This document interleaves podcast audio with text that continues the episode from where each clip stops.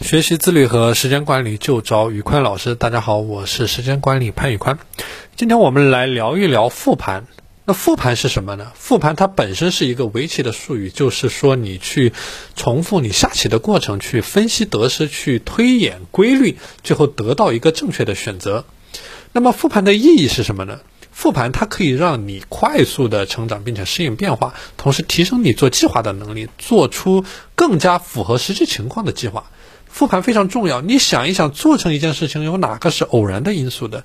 别以为都是你自己的本意，尤其是在失败之后，你更是要血淋淋的去解剖自己，不留任何情面，去把这个问题给掰开了、揉碎了去看，去总结自己的不足，这样你的能力才能得到不断的提高。所以说，复盘的话，我们可以用这一个时这一个时间的呃时间线来进行划分，比如说，你每天要有一个复盘。然后每周要有一个复盘，或者说每月要有一个复盘，这个是按时间线来划分。同样，你可以按事件来划分，或者说按项目来划分。你的每一件事情取得了一个阶段性的成果之后，你都要进行一个分析和复盘。那么，应该如何做好每天的复盘呢？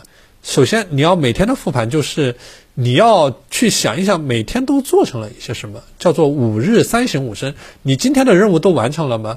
如果没有完成的原因是什么？如或者说今天有没有实现高效的生活？如果没有，有哪些大批量浪费时间的事情？或者说有哪些最成功的小事？这个是每天的复盘。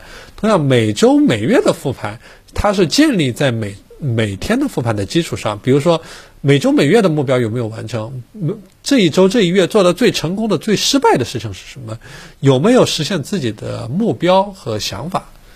所以说，这个就是我们说的一个复盘。什么叫做复盘？复盘的意义，怎么样去复盘？好了，今天的内容就和大家分享到这里。大家如果想学习自律和时间管理方面的知识，欢迎添加我的微信 p a n l e o n 一九八八 p a n l e o n 一九八八。我是时间管理潘宇宽，我们下期节目再见。